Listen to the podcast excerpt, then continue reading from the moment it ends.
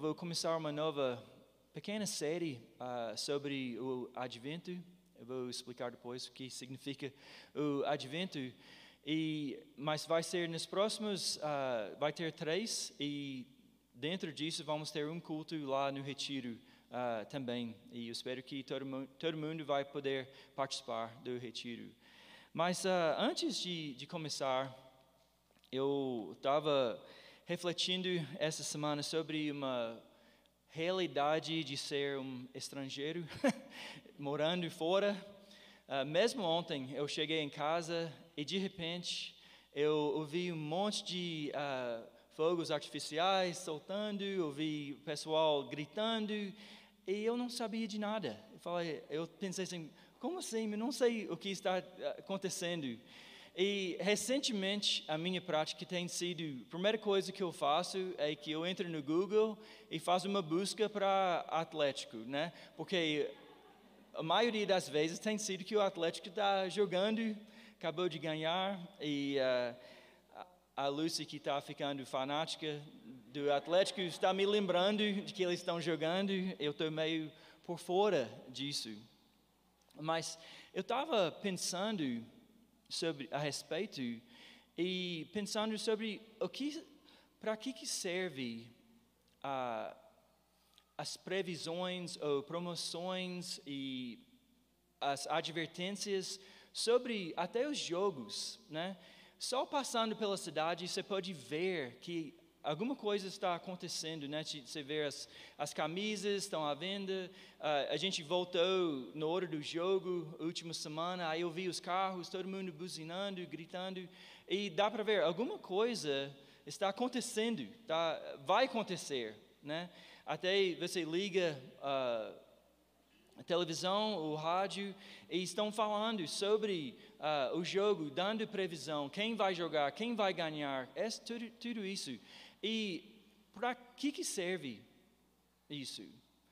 E não é somente para informar do futuro, mas é para preparar o pessoal, né? É para nos preparar ou de animar você, porque você é fã, assim, fanático, para ir no jogo, vestir a camisa, ou se você não gosta dessas coisas, para recolher, ficar em casa quietinho, de lembrar de não sair, né, que vai ter confusão. Então, as previsões têm esse propósito de preparar o povo para formar o futuro.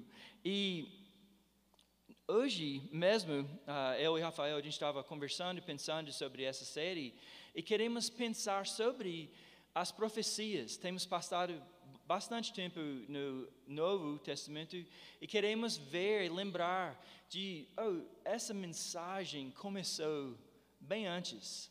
Mas a maioria, se você fosse sair pela rua perguntando, para que, que servem as profecias? Como que a maioria das pessoas iriam te responder? Eu acredito que a resposta simples seria que servem para nos falar sobre o futuro. Simplesmente para te falar, informar o que vai acontecer. Então, quando os profetas falavam, eles estavam anunciando o futuro, né? Mas podemos uh, saber com certeza que as profetas, quando fizeram as previsões, tinham um propósito muito maior de só informar sobre o futuro. O propósito das profecias, principalmente, era para motivar ou ativar seus ouvintes. As profecias serviam de motivar ou ativar seus ouvintes. Os profetas não queriam tanto informar sobre o futuro, mas sim ativar o, o, o povo para formar o futuro. Para formar o futuro. É impressionante de ver quantas vezes que Deus, na sua soberania, ele permitia que a resposta, a reação do povo mudasse o futuro. Quando ele trouxe um profeta de falar sobre julgamento e veio arrependimento, ele, ele não puniu da forma que ele falou que ele iria. E quando ele falava sobre uma bênção e o pessoal, o, o povo continuasse fiel, ele abençoava. Então, uh, ele cumpriu aquela previsão que ele falava. Então, a gente pode saber que as profecias tinham como propósito não apenas anunciar o futuro ato de Deus, mas especialmente de incitar uma reação, provocar uma mudança ou promover fidelidade em seus ouvintes. Então, mas muitas vezes nós não damos ouvido às profecias, às previsões. As previsões do tempo estão falando que vai chover, aí a gente está nem aí, a gente sai de casa sem guarda-chuva, né? A gente não se prepara. A previsão é de frio e a gente não trouxe roupa de frio. Coisas, eh, nós não damos ouvidos a essas previsões. E por quê? Porque não levamos a sério. Não, não, ou não estamos ligados às informações, não lemos as notícias, uh, não consideramos importantes. E o meu pedido hoje seria de não deixar a urgência de hoje, de não deixar as preocupações de hoje, de fazer que você não fique atento às previsões, às profecias. Mas devemos usar esse tempo para lembrar, inclusive, qual é o sentido de advento? Estamos falando sobre advento, qual é o sentido disso, dessa palavra? A palavra é uma palavra latina que significa vinda ou chegada. O advento começa no quarto domingo antes do Natal e é uma época quando olhamos para trás, para a primeira vinda de Jesus, como um bebê nascido em Belém. E com isso, nós esperamos sua segunda vinda, né? quando ele retornará para renovar e redimir cada parte da criação caída. Jesus Cristo veio e voltará. A época do advento é, portanto, um tempo para refletir sobre as promessas de Deus e antecipar o cumprimento dessas promessas. É interessante pensar como que o sentido das profecias e o sentido do advento são parecidos. Né? As profecias falavam sobre o futuro, anunciavam para preparar o povo. O advento, nós olhamos para trás para preparar para o futuro, para criar esperança, coragem para o futuro. Então, uh, mas como eu falei, muitas vezes a gente perde o advento. Passamos direto nesse momento de Natal. O Dietrich Bonhoeffer, ele disse o seguinte sobre o advento: Nem todo mundo consegue esperar, esperar. Certamente não aqueles que estão satisfeitos, contentes e sentem que vivem no melhor dos mundos possível. Aqueles que aprendem, aprendem a esperar ficam inquietos quanto ao seu modo de vida. No entanto, já tiveram uma visão da grandeza do mundo futuro e aguardam pacientemente seu cumprimento. A celebração do advento é possível apenas para, para aqueles que estão com a alma atribulada, que reconhecem a si mesmos como pobres e imperfeitos e que anseiam por algo melhor por vir. É uma citação grande, mas espero que vocês uh, ouviram uma parte que, que, quando ele falou a celebração do advento é possível apenas para aqueles que estão com a alma atribulada. Somente alguém que não está satisfeito com esse mundo consegue olhar para trás e criar esperança para o futuro. Isso me lembrou das palavras de Jesus quando ele falou: Bem-aventurados os que têm fome e sede de justiça, pois serão satisfeitos. Então, uh, aqueles que estão com a alma atribulada, eles que conseguem olhar para trás e experimentar a, a, como que isso traz coragem para hoje. Então nós vamos fazer três coisas hoje. Nós vamos olhar para as profecias, especificamente sobre João Batista, porque é ele que anunciou a vinda de Jesus. Aí nós vamos ver o cumprimento das profecias e, em terceiro lugar, a gente vai ver como que isso serve para a gente hoje.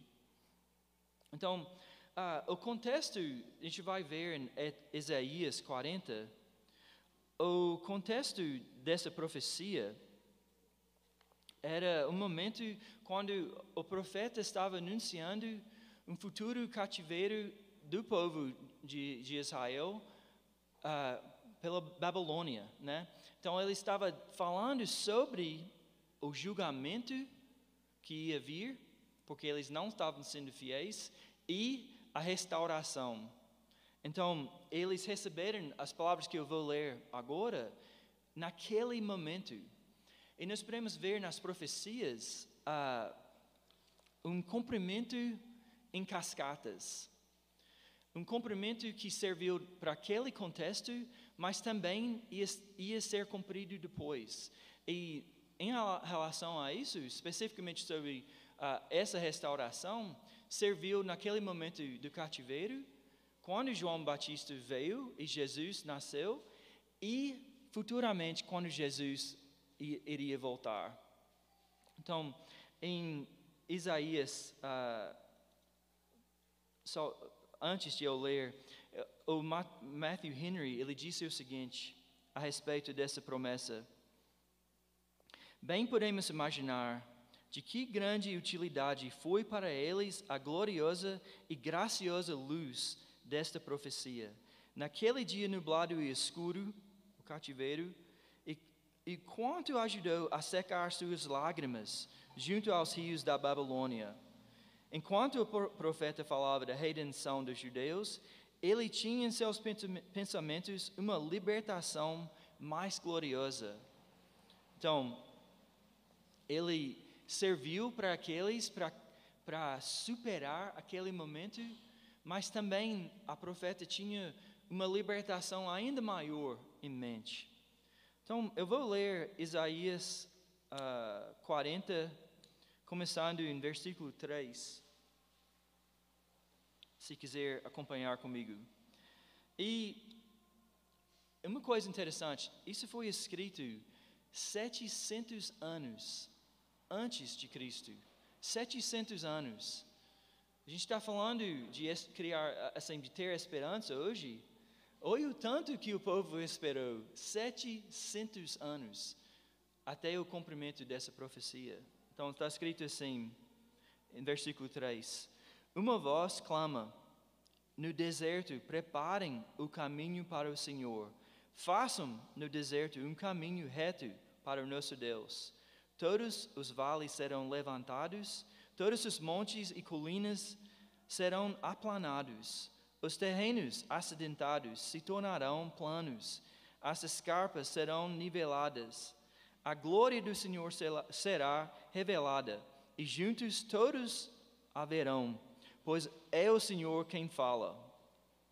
Agora, indo mais para frente, 300 anos, em Malaquias 3, está escrito assim: Vejam, eu enviarei o meu mensageiro, que preparar o caminho diante de mim, e então, de repente, o Senhor que vocês buscam virá para o seu templo.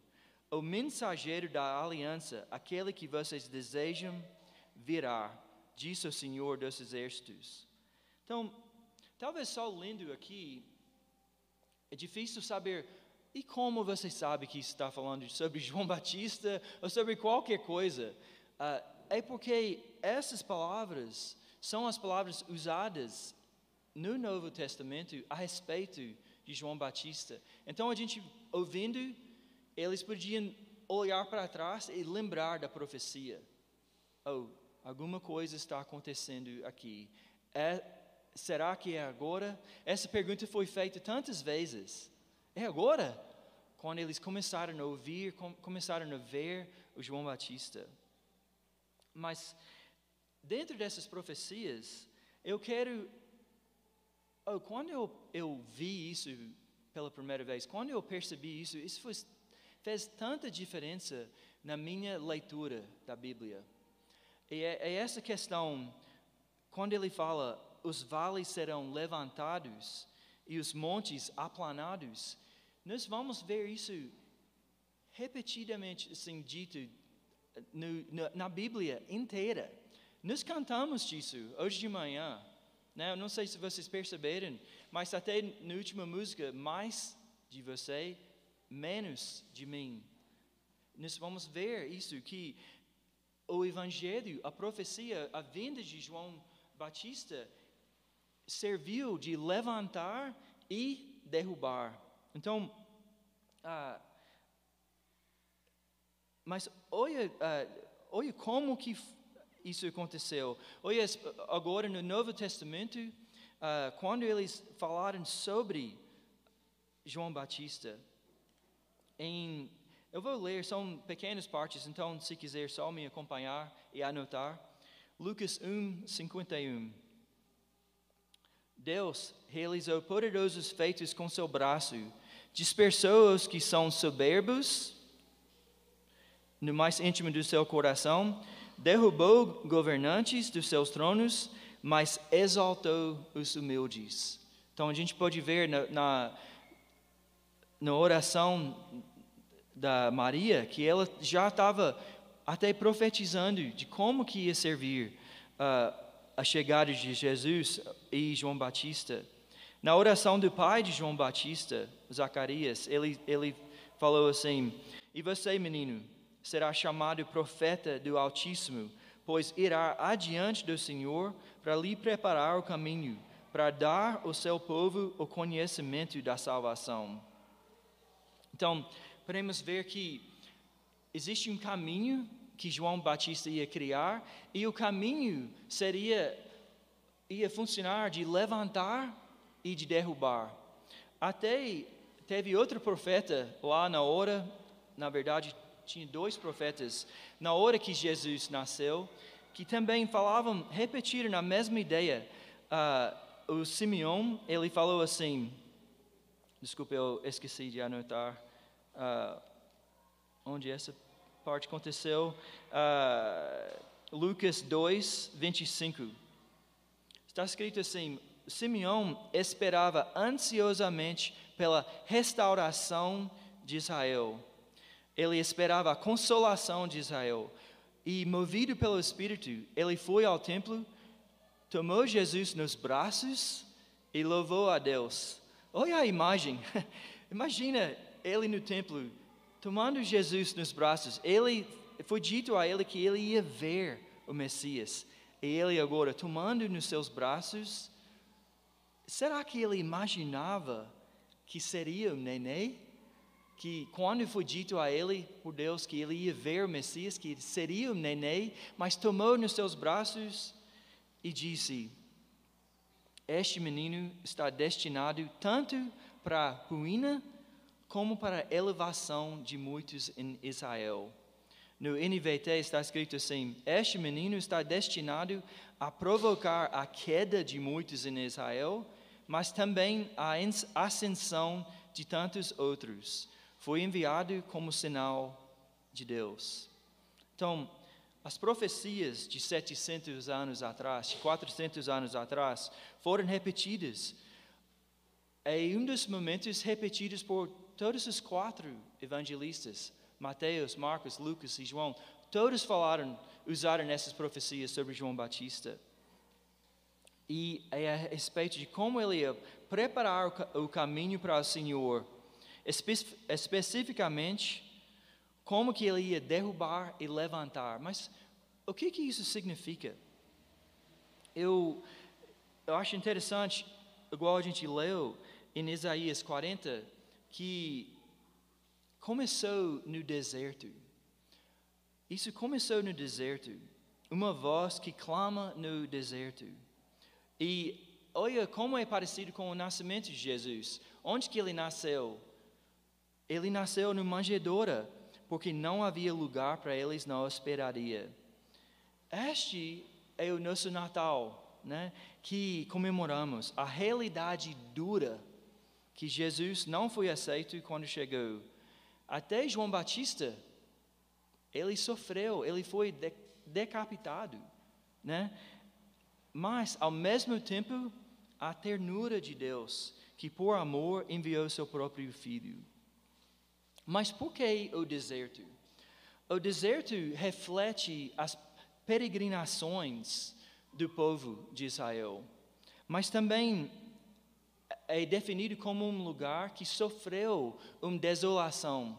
No, quando Babilônia atacou, eles ah, destruíram o templo, eles derrubaram os muros, né? então é um lugar desolado, desolado, não sei se existe isso, mas um lugar vasto também onde os pastores rodeavam buscando pasto para suas ovelhas. E também é definido como um lugar geralmente sem água. né? Então, é impressionante de pensar que onde que começou, onde que foi cumprida as profecias? No deserto. Então, quando uh, Bonhoeffer disse, aqueles que aprendem a esperar ficam inquietos quanto ao seu modo de vida, ele está falando sobre a experiência nossa de deserto.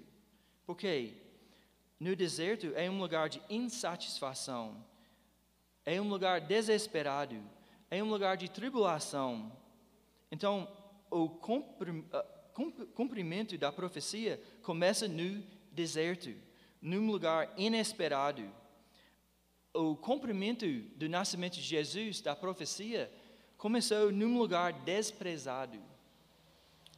Então, e naquele lugar, no deserto, Deus enviou João Batista como um arauto, um mensageiro.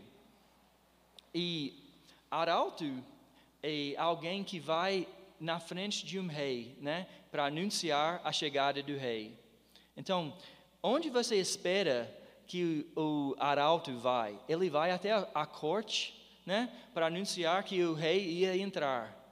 Então, olha a, a confusão, que em vez de ser encontrado na corte, ele é encontrado no deserto.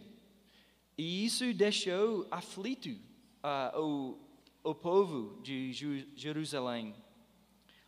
Mesmo Jesus falou o seguinte sobre João Batista em Lucas 7, 24. Que tipo de homem vocês foram ver no deserto?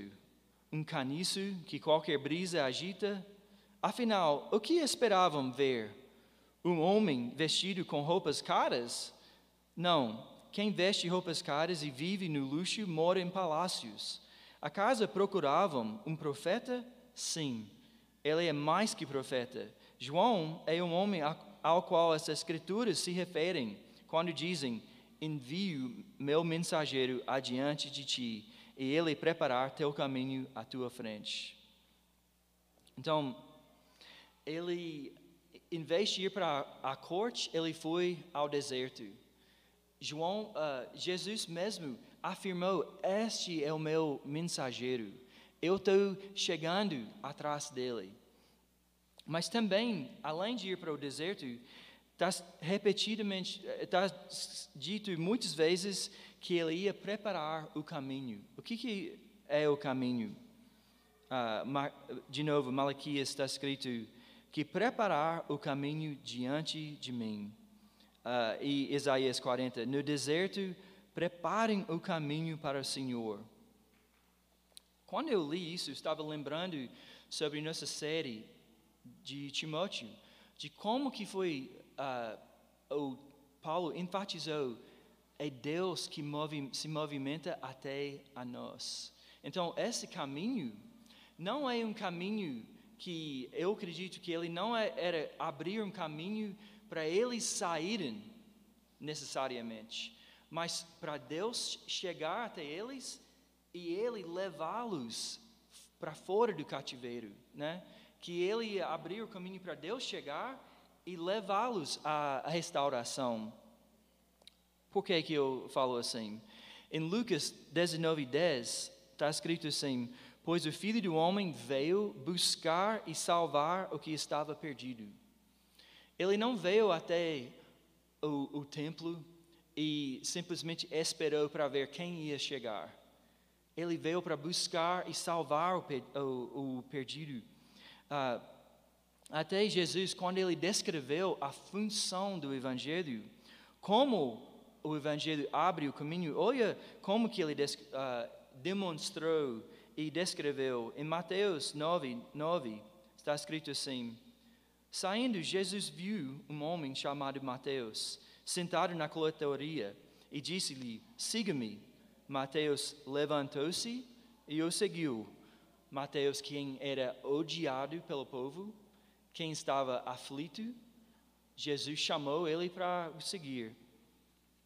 Estando Jesus em casa, foram comer com ele e seus discípulos muitos publicanos e pecadores. Vendo isso, os fariseus perguntaram: aos discípulos dele: Por que o mestre de vocês come com publicanos e pecadores? Eles poderiam ter dito: Por que, que seu mestre está no deserto? Por quê? E não, não era para ele vir e derrubar a Roma. Ouvindo isso, Jesus disse: Não são os que têm saúde que precisam de médico, mas sim os doentes.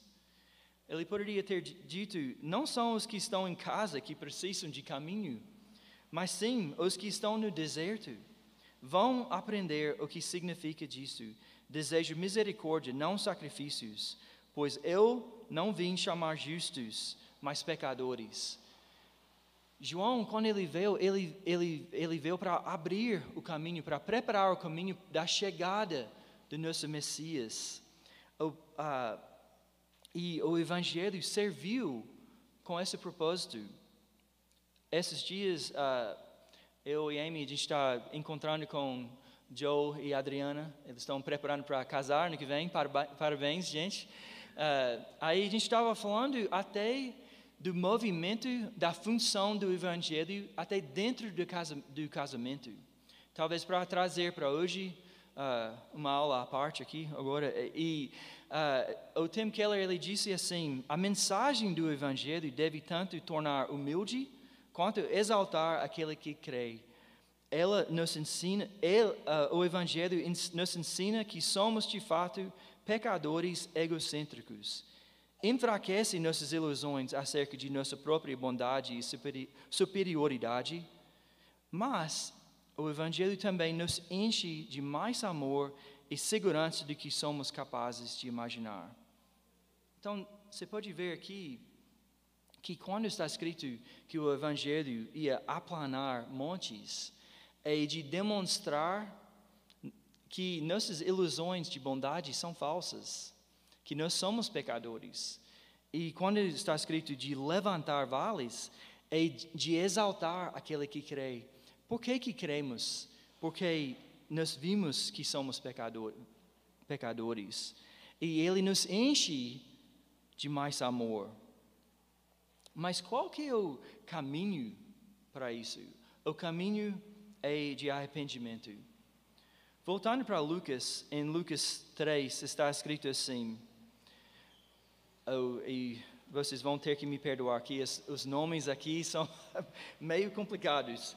Uh, no 15 ano do reinado de Tibério César, quando Pôncio Pilatos era governador da Judeia, Herodes, tetrarca da Galileia, seu irmão Filipe, tetrarca da Itureia e Traconites e Lesânias, tetrarca de Abelene, Anas e Caifás, exerciam o sumo sacerdócio. Okay. Uh, mas é importante que a gente percebe esses nomes aqui, porque foi nesse ano, nesse ano, que veio a palavra do Senhor a João, filho de Zacarias, no deserto. Ele, uh, então, olha só, no meio desses povos tão importantes, com tantos títulos, né, tanto poder, veio a palavra do Senhor a João no deserto. ele percorreu toda a região próxima ao Jordão, pregando um batismo de arrependimento para o perdão dos pecados.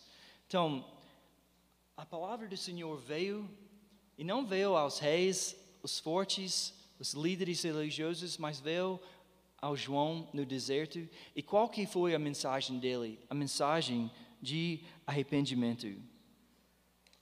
Então, uh, essa palavra arrependimento significa de abandonar uma direção e virar as costas e ir em outra direção.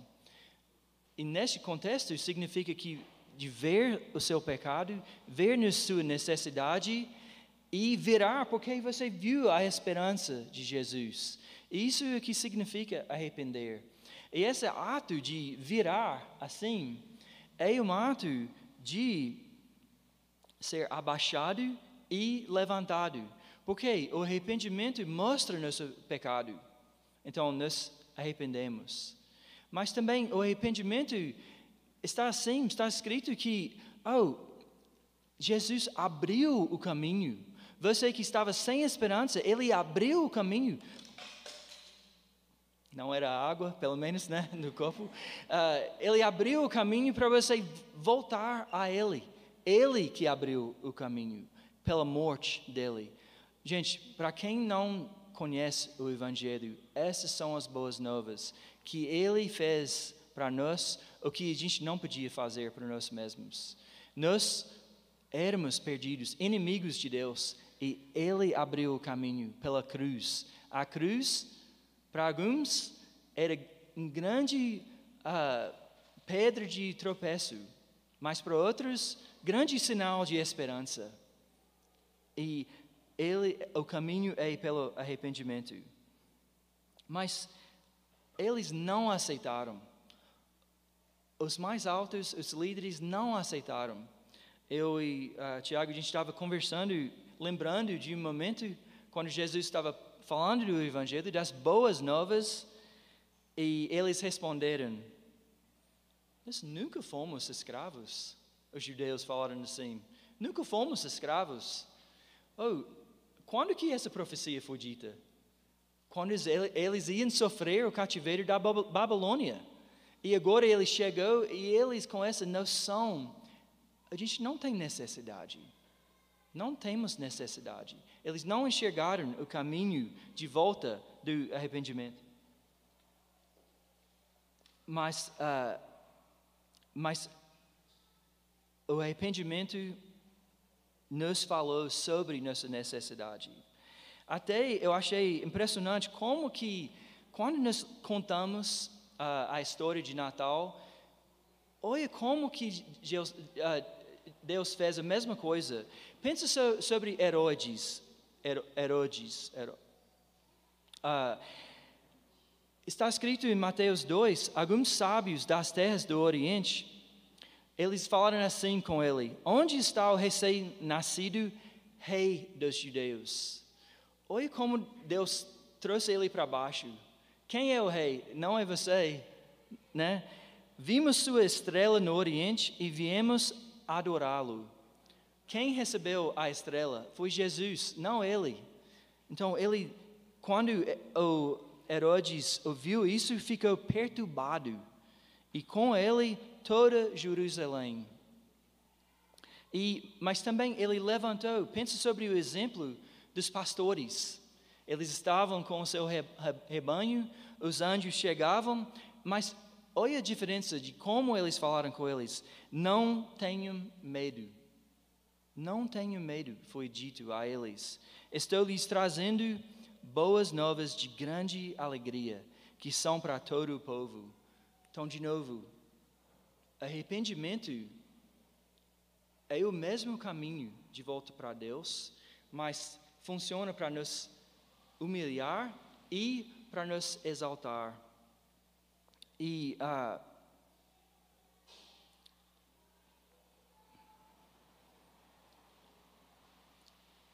impressionante a dureza do nosso coração, porque mesmo depois, inicialmente eles rejeitaram tudo bem. Mas mesmo depois de ver o arrependimento, ainda não arrependeram. Mateus 21, 31, Jesus uh, disse a eles: Diga-lhes a verdade. Os publicanos e as prostitutas estão entrando antes de vocês no reino de Deus, porque João veio para lhes mostrar o caminho da justiça, e vocês não creram nele. Mas os publicanos e as prostitutas creram. E mesmo depois de verem isso, vocês não se arrependeram nem creram nele. Então, o caminho é um de arrependimento. E arrependimento deve, nós outros, deve nos incentivar de nos arrepender. Deve nos trazer o convencimento do, pe do pecado. Então, como a gente disse uh, no início, pensando sobre as lições de hoje, as profecias uh, foram ditas para formar um futuro, para formar um povo e formá-lo na fé. Para formar um futuro, formar um povo e formá-lo na fé. Pedro, ele, uh, diz, ele escreveu sobre os fins dos tempos, quando Jesus ia voltar, e disse o seguinte: Visto que tudo será assim desfeito, que tipo de pessoas é necessário que vocês sejam? Olha que pergunta perfeita para hoje. Quando você pensa sobre as profecias, sobre o advento, que, de, que tipo de pessoas é necessário que vocês sejam? Vivam de maneira santa e piedosa, esperando o dia de Deus e apressando a sua vinda. Não vivendo como se isso fosse o melhor mundo possível, mas vivendo de forma separada, na esperança do futuro. Naquele dia, os céus serão desfeitos pelo fogo, e os elementos são, se derreterão pelo calor. Todavia, de acordo com a sua promessa, esperamos novos céus e nova terra, onde habita a justiça. Então, esse é o advento. De acordo com a sua promessa, de acordo com a vinda de Jesus, esperamos novos céus, esperamos a sua volta. Então, o propósito é de formar um futuro onde o povo ia ter fé que Jesus vai voltar. Ah, e, mas lembrando que é possível apenas para aqueles que estão com a alma atribulada, que são convencidos tanto do pecado quanto o perdão. Então, nesse Natal, Vamos nos lembrar do Evangelho, a mensagem que uh, derruba a nossa justiça própria e levanta aqueles que se sentem perdidos demais para voltar.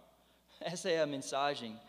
E, às vezes, essas atitudes são encontradas, as duas atitudes em nós: momentos de orgulho, momentos de desespero e que o Evangelho ia trazer convicção e fé a nós. Então, ponha a sua esperança no Senhor, Ele virá novamente. Para vocês que não creram ainda, não colocaram a sua esperança no Evangelho, que não ah, professaram, confessaram a sua fé, eu quero falar com vocês para não demorar. Não seja igual àqueles que, quando Jesus nasceu, não estavam preparados. E para você que está, talvez, experimentando mais aflição do que nunca, eu falaria: não desista. Tenha ânimo, Ele voltará. Ele, esse caminho, assim como recebemos Cristo, continuamos nele Colossenses 2, 6 e 7. Então, o caminho está aberto para a gente todos os dias, as suas misericórdias são renovadas todos os dias. E você que está no momento, talvez forte, fiel, oh, vira ao lado e encoraja o seu próximo. seja corajoso de anunciar essa profecia, a mesma mensagem de João. Jesus, ele mesmo disse que oh, vocês serão minhas testemunhas. Vocês serão minhas testemunhas. E qual que é a confiança que nos leva a ser seus mensageiros? Que o anjo disse aos discípulos: Este mesmo Jesus, que dentro de, você, dentro de vocês foi elevado aos céus, voltará da mesma forma como o viram subir. Então, bem como a gente cantou, que seria nossa oração, mais de você e menos de mim. Quem disse isso foi João Batista, né? Em João 3:30, ele cada vez maior, eu cada vez menor.